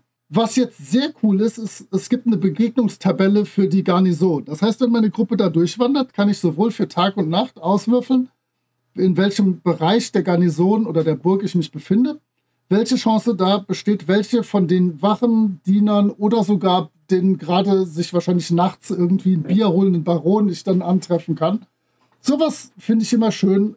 Wie gesagt, Weltensimulation. Die 25, lass mich gerade gucken, die 23 Räume der Garnison sind echt relativ unspektakulär. Aber dafür hat die untere Ebene der Burg des Barons wenigstens ein kleines bisschen in sich.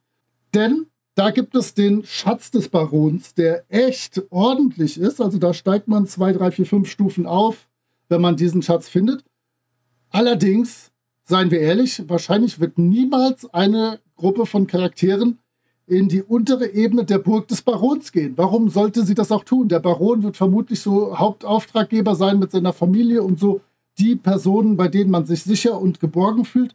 Aber wenn die Gruppe wollte, könnte die in den unteren Bereich der Burg gehen und den Schatz dort rausziehen. Und da sind noch mehr von diesen Steinwächtern, die euch eben schon vorgestellt wurden. Da sind noch drei Stück. Und es gibt wie der Zufall es so will, direkt in dem Geheimgang, in dem Ostkorridor, durch den man da hinkommen würde, gibt es ein Geheimfach, da drin ist ein Ring und trage ich diesen Ring, greifen mich überraschenderweise diese Steinwesen nicht an. Tolle Sache. Da hat sich wieder der Len was dabei gedacht. Ich habe da direkt wieder das Problem, Steinwächter. Ich habe aber auch die Möglichkeit, da den Ring zu finden. Was der da jetzt von der spielweltlichen Logik zu suchen hat, weiß ich nicht. Diese Steinwächter kennen eigentlich auch den Baron und tun den nix. Bis auf einen, der ein bisschen durchgeknallt ist und der sogar den Baron angreift, wenn der nicht den Ring trägt. Sehr, sehr, sehr merkwürdig, das Ganze. Ist das dieser Gin-Ring, der da auch auftaucht? Das ist noch ein anderer. Sag du was zum Gin-Ring, der ist nämlich cool, hätte ich fast gesagt. Ich weiß es nicht. Ich wollte nur zum Gin-Ring sagen, dass ich den Namen des Gins so lustig fand. Balushi, da musste ich direkt an James Belushi denken und habe mich gefragt, ob Len wohl großer Fan von diesem Schauspieler ist. In den 70ern war der bei Saturday Night noch unterwegs, glaube ich. Ich denke auch, dass da eine Beziehung bestehen dürfte, ja. Aber sonst habe ich gar nicht viel zum Gin-Ring zu sagen, außer dieser popkulturellen Referenz. Ich wollte euch tatsächlich diesen Gin-Ring vorlesen, weil ich keine Ahnung habe. Es gibt mehrere Räume. Es gibt auch den Raum des Obelisken. Ich habe keine Ahnung, was in diesem Raum passiert. Ich mache mal den Raum des Obelisken. Am Ende des Korridors steht ein kleiner Obelisk, der vier Ellen groß ist. In der Ostseite ist eine kleine Geheimtür. Im Fach hinter der Geheimtür liegt ein besonderes Kartenspiel der Vielfältigkeit. Jeder, der das Spiel anschaut, wird bezaubert. Der Rettungswurf gegen diese Bezauberung wird mit einem Abzug von minus 5 durchgeführt, wobei kein persönlicher Bonus berücksichtigt wird.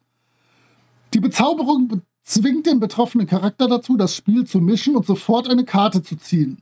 Sobald eine Karte gezogen wurde, ist der Zauber gebrochen. Das Spiel verschwindet allerdings 10 Minuten später.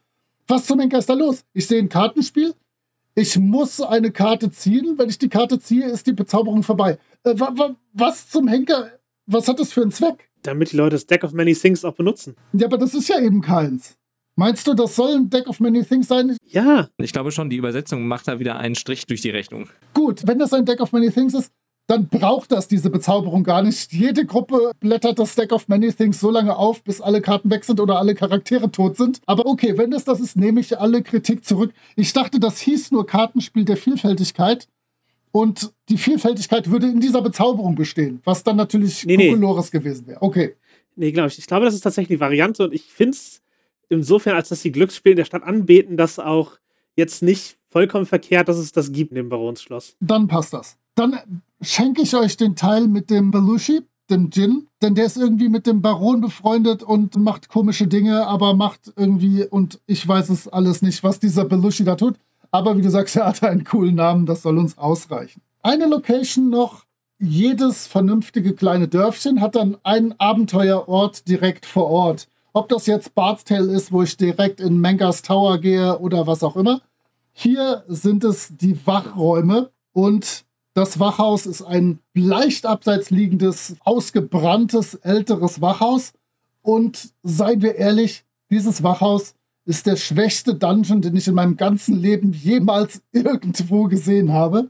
Darunter sind nämlich Riesenratten und Untote. Was ich sehr clever finde, ist, dass man an bestimmten Orten in der Stadt auf diese Riesenratten, die da aufgescheucht jetzt durch die Stadt laufen und den Sohn von irgendwem gebissen haben, vom Fischer oder sowas, dass man auf die Hinweise kriegt und dann vielleicht vom Baron den Auftrag kriegt oder selber auf die Idee kommt, wir gucken mal in dem Wachhaus, ob da was los ist. In der oberen Etage des Wachhauses sind fünf Räume, die sind unfassbar langweilig. Gemeinschaftsraum, Baracke, Waffenkammer, leere Zelle, Schlafzimmer und so weiter. Dann gehen wir unter die Erde. Da sind sieben unterirdische Räume, gefolgt von fünf weiteren noch unterirdischeren Räumen. Und da habe ich jetzt Skelette, Gule, Gule, Zombies, Skelette, Gule. Wobei wir alle wissen, Gule gerade in Kombination mit anderen Monstern sind bei AD&D 1 gerade für niedrigstufige Charaktere äußerst gefährlich, weil die nämlich lähmen und dann die anderen Monster direkt draufhauen können und das bedeutet sofortigen Tod. Das heißt, das ist eine gefährliche Sache.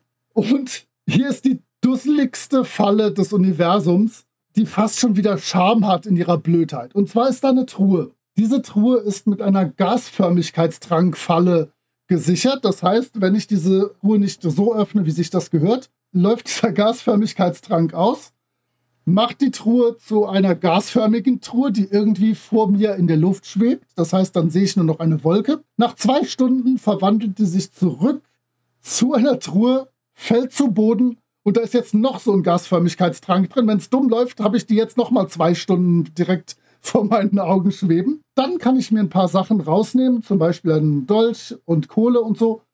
Und da ist dann noch eine Gürtelschnalle drin und die Gürtelschnalle ist cool aber auch die ist wieder mit einer Giftfalle gesichert. Das heißt, da habe ich die Falle in der Falle in der Falle. Für Leute, die auf Metafallen stehen, ein gewaltiges Fest. In einem Raum komme ich dann zu den Ratten runter. Die Ratten haben sich nämlich von unten durchgegraben, durchgeknabbert, diese unterirdische Etage. Und hier ist wieder was unglaublich Schönes. Wir hatten eben auf Weltensimulation, glaube ich, schon mal hingewiesen. Es gibt fünf Räume mit Ratten. Die Ratten tun im Prinzip nichts außer rattig in diesen Räumen zu sein. Und Raum 15 in dieser Höhle paaren sich die Ratten. Hier leben 20 kleine Ratten, die wegen ihrer Größe harmlos sind. Sie haben keine wirkungsvollen Angriffe, haben Rüstungsklasse 10 und je einen Trefferpunkt. Wenn sie nicht getötet werden, sind sie innerhalb von 10 Tagen groß genug, um selbst auf Raubzüge zu gehen. Nach 30 Tagen sind sie ausgewachsen. Das heißt, die Ratten haben einen speziellen Rattigkeitsraum, was ich sehr interessant finde. Und das sind jetzt wirklich einfach 1, 2, 3, 4, 5, 6 Räume, wo unterschiedliche Anzahlen von Ratten drin sind, mit denen man sich prügeln kann. Aber die haben witzigerweise coole Schätze. Da ist ein Ring des Federfalls, da ist eine Schildbrosche, die magische Geschosse abhalten kann und so. Ähm, also dafür, dass da wirklich von der Stange Ratten daherkommen, ziemlich lässige Schätze. Und ich vermute, das ist wirklich so der erste Dungeon, der vom Len Lakowka geplant ist, wenn wir in Restenford starten, da nach einem kleinen Geheimnis zu suchen. Da sind diese Ratten, die in der Stadt rumlaufen, die müssen doch irgendwo sein, bestimmt im alten Wachhaus, da haben wir doch was gehört. Aber für so einen Einstiegsdungeon ist es leider im Gegensatz zum Rest des Abenteuers ein bisschen einfallslos. Und ich wäre jetzt mit meinem Restenfort durch. Also das Rattending und so, ja, das ist halt ein altes Wachhaus und so. Und es wurde halt nicht High-Fantasy-mäßig zu einem Erlebnispark umgebaut. Es ist einfach ein Haus, wo Ratten sind. Es hat ein Spielzimmer, weil in dieser Stadt Glücksspiel geschätzt wird. Also es ist konsistentes Worldbuilding wieder mal. Ich finde auch diese Gasförmigkeitsfalle eigentlich ganz clever. Also jetzt nicht, dass da noch eine Giftfalle was am hinter, aber prinzipiell, wenn du in einem Haus wohnst und, und deine Truhe gegen Diebe schützen willst, die gasförmig zu zaubern für zwei Stunden, also dir ist das ja egal, du wohnst da eh, du sitzt die zwei Stunden aus. Für die Diebe ist das richtig nervig. Ja, und ansonsten Resten fort. Ich habe mir ein bisschen Demografie angeguckt durch die BewohnerInnen der Häuser und ich finde es ganz cool, dass da zum Beispiel auch mal alleinerziehende Leute oder eine Witwe oder sowas vorkommen und nicht nur hier wohnen Händler und also allgemein werden ja gern Kinder und ihr Lebenszyklen und sowas gezeigt. Und das wird halt auch für die Bewohner in der Stadt so durchgezogen. Also auch da gibt es Kinder und Familien und Leute in unterschiedlichen Stadien ihres Lebens.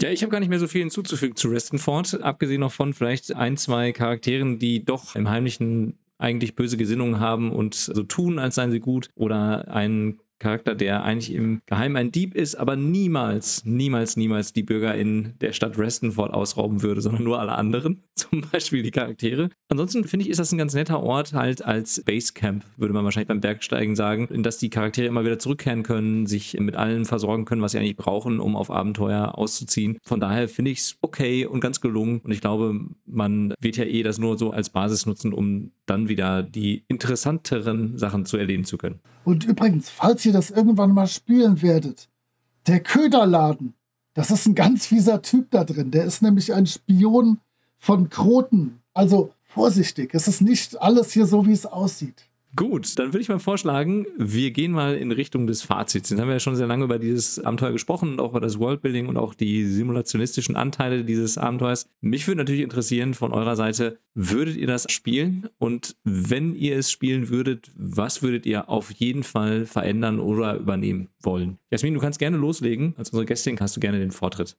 Ich würde es nicht so aus dem Buch spielen, allein weil mir das zu anstrengend wäre. Mit dem Layout, wie das so gesetzt ist. Also, ich muss sagen, ich habe auch ein bisschen den Hype geglaubt, wie cool die Abenteuer damals so waren, bis ich jetzt eins wirklich mal im Detail gelesen habe und es, äh, sagen wir mal, direkt zu einem DSA-Abenteuer dazulegen konnte. Und die Unterschiede sind nicht so riesig jetzt an Qualität oder an Kram. Ich sag mal, DSA hat mehr Service geboten. Zum Beispiel waren bei dieser Klammerheftung die Pläne in der Mitte, so dass du sie rausnehmen kannst, ohne dass äh, bedruckte Seiten von Abenteuerinhalt rausgenommen werden, was hier der Fall ist. Und ja, also das Layout hat mich wirklich äh, schockiert, wie aufwendig das ist, aber also sich Notizen zu machen und da die Infos rauszuholen, ist also man sieht, mit was für Wasser die damals auch nur gekocht haben. Aber ich weiß auch durchaus äh, Dinge an dem Abenteuer zu schätzen, eben, dass Motive sich durchziehen, dass sich ein Gedanke gemacht wurde, was bedeutet eine Gesinnung für eine Gesellschaft und eine Stadt.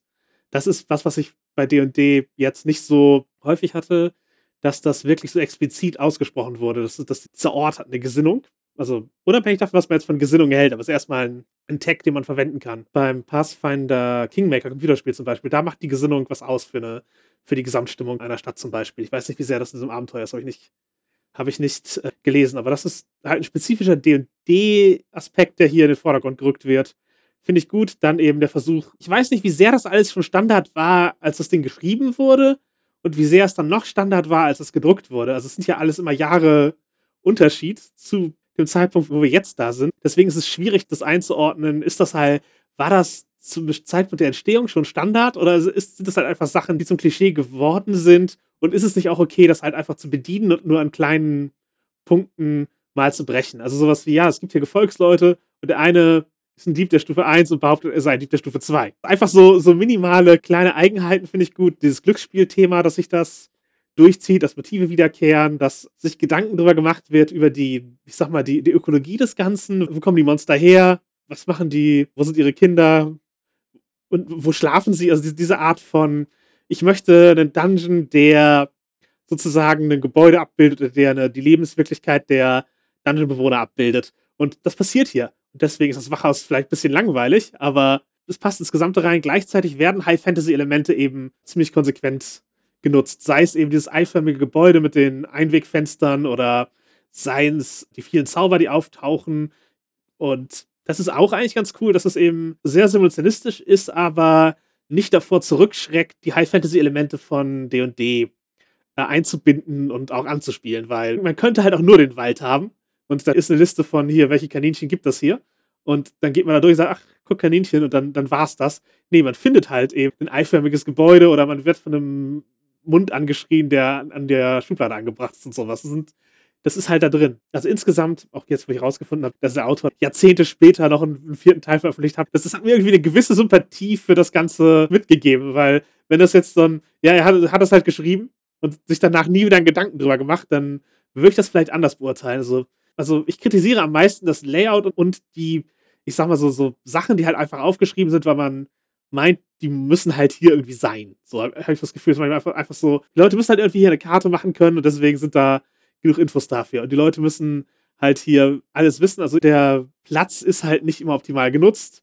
Layout tut sich keinen Gefallen. Karten auch, braucht das jetzt eine Karte? Ist das hilfreich? Warum gibt es zwei verschiedene Karten von der Kneipe und sowas? Das sind halt, das ist also eher so, was hätte ein Lektorator noch rausholen können, wenn man das ein bisschen schleift. Aber prinzipiell habe ich jetzt nichts gegen das Abenteuer, aber es ist mir auch zu zu Standard, um es zu spielen und die Besonderheiten sind nicht interessant genug für mich, um jetzt zu sagen, nee, die, die möchte ich jetzt speziell haben. Es ist eher vielleicht die Frage, die ich mitnehme, welche Gesinnung hat diese Stadt oder sowas.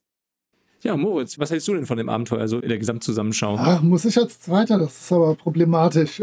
Ich kann auch als gerne als Zweiter das übernehmen, wenn du möchtest. Nein, ich sammle mich tatsächlich gerade noch. Ich habe versucht zuzuhören und das aufzunehmen währenddessen. Ich finde an dem Abenteuer gut, dass es im Prinzip drei Abenteuer zum Preis von einem sind. Es sind natürlich die drei Elemente verbunden, aber ich habe zum einmal diese Stadt, dieses Dörfchen, Restenford, wo die Gruppe sich bewegen kann und die ersten Sachen erleben kann und wo man dann auch schon wirklich Geheimnisse rausfinden kann, wenn die Gruppe sich darum bemüht.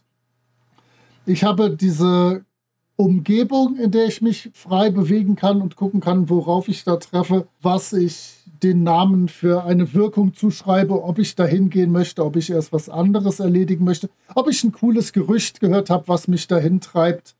Und ich habe dann die namensgebenden Knochenhügel, wo dann am Schluss die große Endboss-Festung ist. Alle drei Elemente hat er gut zusammengebaut und wie Jasmin sagt, im Prinzip ist das dessen Welt, die in den drei anderen Abenteuern dann noch weiter ausgebaut wird. Und Della Kafka hat ja, wenn ich das gerade echt richtig im Kopf habe, sonst nichts weiter offiziell für TSR produziert. Das heißt, im Prinzip kamen Anfang der 80er diese zwei Abenteuer raus. Dann tausend Jahre später noch das dritte, weil dann eine TSR oder schon Wizards of the Coast damals einfach so einen Sammlerartikel gesucht hat. So ein kleines Schmankerl für SammlerInnen, die jetzt sich diese Box kaufen. Das heißt, das ist seine Welt, um die hat er sich wirklich viel Gedanken gemacht. Das kriegt man mit. Es gibt unfassbar viele hochstufige oder höherstufige NSC, die allesamt mit den Hintern der Gruppe vermutlich den Boden aufwischen könnten. Das heißt, meine Gruppe muss auch gucken, dass sie sich da irgendwie mit den richtigen Leuten gut hält oder guckt, dass sie Allianzen schmiedet oder so. Sowas gefällt mir einfach immer gut, weil es eine lebende Welt auch gut darstellt. Aber insgesamt ist alles ein bisschen mit gebremstem Schaum. Während ich jetzt so die ganze Zeit drüber nachgedacht habe, gefällt mir das eigentlich ganz gut. Das ist wirklich so eine klassische Grenzland-Fantasy-Region ist, mit Problemen, mit Feinden, die schon ihre Spione da drin haben, mit einem Abt, der die Tochter des Barons ehelichen möchte, obwohl man ja denkt, der sollte hier die ganze Sache stabilisieren, arbeitet er praktisch am Untergang von Restenford. Es gibt schwierige, fordernde Dungeons. Es gibt eine Umgebung, wo ich viele Dinge tun kann. Ich würde glatt fast das genauso leiten wollen, wie es hier ist und gucken, wie es funktioniert. Und wenn es nicht funktioniert, würde ich einfach danach aufs Abenteuer fluchen und sagen, pfah, blöd gemacht. Aber ich glaube, ich würde versuchen, das so, wie es hier steht, zu leiten und zu gucken, wie weit ich damit komme. Weil, wie Jasmin sagte tatsächlich, und das war mir so noch nicht so aufgefallen vorher, der Typ hat sich viele Gedanken um Zusammenhänge gemacht und versucht, Themen durchzuziehen.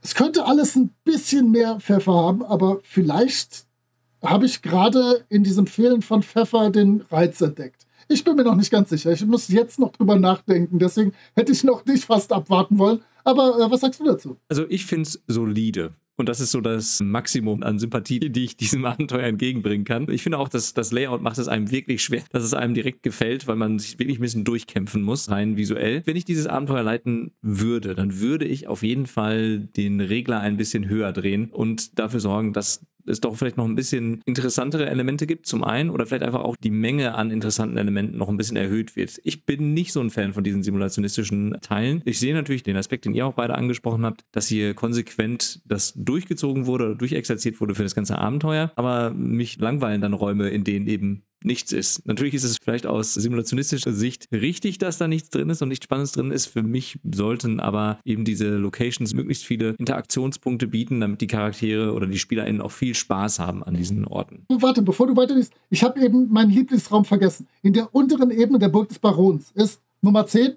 heißt das verlassene Zimmer. Und der Text ist, dieser Raum ist absolut leer. Genau so gehört sich das. Das meine ich eben. Und da würde ich dann einfach dafür sorgen, dass man das ein bisschen zusammenstreicht und vielleicht sich auf die coolen Aspekte konzentriert und die dann ein bisschen hervorhebt und sich darauf fokussiert. Und es gibt ja durchaus ein paar interessante Räume, die ich ja gerade schon lobend erwähnt habe und schon wieder Spiegel, die eine Rolle spielen, mit denen man sich auseinandersetzen kann. Das scheint auch ein Thema zu sein, was sich durch alle OSA-Produkte zieht. Also ich kann dem Abenteuer was abgewinnen, ich würde es aber nur modifiziert leiten wollen. Und Jasmin, du wolltest auch noch was sagen. Ich habe ja schon ziemlich viel dazu gesagt, aber ich würde ich glaube, es ist ein Abenteuer, wo du halt nicht Raum für Raum vorgehen musst und der Cartographer zeichnet halt auf, wie viel Schritte, wie viele Ellen das in jede Richtung hat und dann geht wir so und so viel Schritt auf. Also halt nicht diesen Spielmodus, sondern das ist halt ein Point Crawl. Und wenn du die Dungeons auch ein bisschen mehr Point Crawlig angehst, auch wenn die eine komplette Karte haben, du kannst halt einfach beschreiben, ihr seht ein verlassenes Zimmer und ziemlich deutlich machen, dass das Durchsuchen halt nichts bringt. Oder halt, je nachdem ihr euch durch mehrere Räume von Ratten gekämpft habt, seht ihr da, also ich glaube, da lädt das ganze Ding zu ein, dass eher eben die Points of Interest anzusteuern, anstatt halt die Reise und die Bewegung im Raum durchzuexerzieren. Ich glaube, das ist nicht die Stärke des Abenteuers, dass es dir da auf jedem Hexen Erlebnis gibt oder jeder Raum spannend ist, sondern eher die Zusammenhänge und ja, das Gesamte. Ich kann vielleicht noch auf deine Frage zu Beginn oder deine Frage eben während deines Fazits kurz eingehen, wie innovativ das Ganze ist. Das Ganze ist null innovativ. Also alle drei Elemente gab es schon so und viel besser. Also zum Beispiel der Temple of Elemental Evil besteht ja schon mal aus mehreren Teilen und der hat auch schon das kleine Dörfchen Homlet, wo genau das passiert, wo ich Gefahren habe, wo ich gleichzeitig den Safe Haven habe. Und das ist ein, zwei Jahre älter und definitiv besser geschrieben und spannender. Ich glaube, ich habe hier noch so ein bisschen rausgekitzelt für mich, dass die NSC hier relativ spannend sind. Und ich glaube, dass die dem Ganzen noch so eine weitere Ebene geben können. Denn die haben alle coole Ausrüstungsgegenstände. Beispielsweise hier der Pelta, der Zauberkundige, der hat einen Blitzschlagstab und Levitationsstiefel. Und ich denke, das kann man A, rollenspielerisch alles dann ziemlich gut machen, diese ganzen Zusammentreffen mit den NSCs. Aber die können natürlich auch ordentlich wegkämpfen und werfen ordentlich Schätze ab, wenn man schafft, die zu besiegen. Wobei halt, wie Jasmin sagt, es hat keinerlei Sinn, sich hier irgendwie durchschnetzeln zu wollen oder einfach das wie ein Dungeon insgesamt zu behandeln. Ich habe noch zwei, drei schöne Sachen für mich gefunden, jetzt in unserem Gespräch. Ich war eigentlich dem Ganzen sehr pessimistisch gegenüberstehend zu Beginn. Ich bin jetzt ein bisschen versöhnt damit. Danke. Das ist doch schön. Da können wir diese Folge auch ein bisschen harmonischer beenden nach diesem Fazit. Ich habe noch zwei Dinge. Zum einen, Jasmin, wenn jetzt unsere HörerInnen mehr von dir hören wollen, wie erreichen sie das? Also wie kommen sie dazu? Nerd ist Ihr Hobby auf allen Plattformen ist ein guter Weg, um mich äh, zu finden. Für die Oldschool-HörerInnen würde ich mit der Dungeon-Folge anfangen und dann, dann lernt ihr schon, was wir about sind. Also wir sprechen halt über die Intersektion oder die Zusammenhänge von Rollenspiel, Queerness und sprechen auch manchmal Kink, also BDSMige Themen an. Das heißt, es gibt halt Verknüpfungen, die man auf den ersten Blick nicht notwendigerweise ziehen würde. Ja, wir sprechen über die Überschneidung. Wir sagen nicht, das eine ist wie das andere. Aber ja, seid darauf vorbereitet, bevor ihr das mit euren Kindern im Auto hört. Nicht, dass wir nicht am Anfang jeder Folge warnen würden. Und ja, ich bin auf Twitter The Worst RPG. Und das ist DSA, das Worst RPG. Oder das Leben. Ich wollte eigentlich nochmal eine Empfehlung aussprechen für deinen Podcast und nochmal sagen, dass es sich auf jeden Fall lohnt, reinzuhören. Und wenn ihr euch auch nur ansatzweise dafür interessieren solltet, hört mal rein, gebt dem Ganzen eine Chance. Und Podcasts, gerade die sehr nischig sind oder sich nochmal ein bisschen in niedrigeren Gefilden bewegen, freuen sich immer über neue HörerInnen. Also hört mal rein. Das freut uns alle. Und Moritz, wir beide, wir müssen ja noch ankündigen, worüber wir beim nächsten Mal sprechen werden. Und zwar ist unsere Wahl gefallen auf ein brandheißes, von Systematas veröffentlichtes Abenteuer, nämlich die Wintertochter. Und nach den Vampiren muss sich Moritz jetzt mit Feenwelten auseinandersetzen. Er freut sich schon. Er strahlt übers ganze Gesicht. Es wird nicht besser. Ich hatte ein bisschen die Hoffnung, dass ich meine Schrift nicht gut lesen konnte und es die Winzertochter hieß. Aber es ist tatsächlich leider die Wintertochter. Wenigstens ist es ein Hardcover und Hardcover ist immer gut. Das heißt, ich finde schon mal was Positives dran. Ach, du wirst bestimmt noch mehr Positives da rausholen können, gehe ich fest von aus. Ja, einfach ressourcenorientiert betrachten, wenn ihr schon Lehrer seid.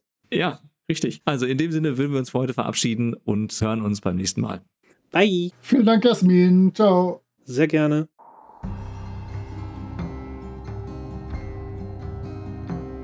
Ihr findet die Gruftschrecken unter anchor.fm slash Gruftschrecken, unter twitter.com slash Gruftschrecken und über alle gängigen Podcatcher.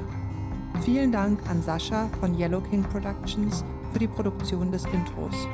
Dank auch an Nick DiSalvo und seine Band Elder für die freundliche Genehmigung, ihren Song 3 für das Outro nutzen zu dürfen. Wir freuen uns über inhaltliches Feedback, positive Bewertungen und neue HörerInnen.